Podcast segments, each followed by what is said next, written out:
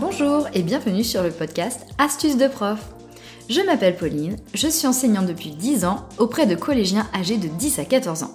Je suis aussi l'heureuse maman d'une petite fille de 2 ans et demi.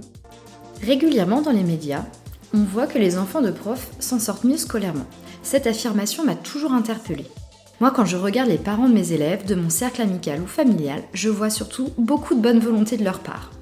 Mais en effet, par rapport aux professeurs, pourrait leur manquer certains rituels, bons réflexes, outils de savoir de base sur la psychologie de l'enfant, sur le fonctionnement du cerveau, qui pourraient certainement les aider au moment des leçons.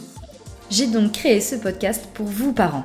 Pas d'approche culpabilisante, je vais vous transmettre des astuces pour apprendre à apprendre à vos enfants, comprendre le cerveau de votre enfant, comprendre les émotions des enfants et des adolescents. Cela concerne les enfants de 3 ans à une vingtaine d'années environ.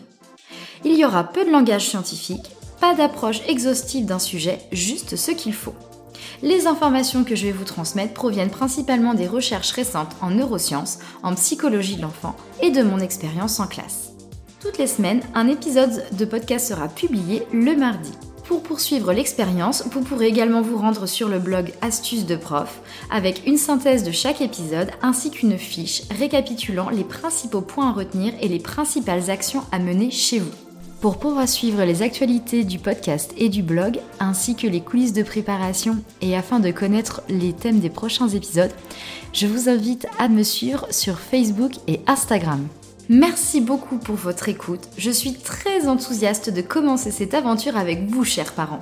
J'espère que mes astuces de prof vous aideront dans votre parentalité et n'oubliez pas, vous faites déjà de votre mieux.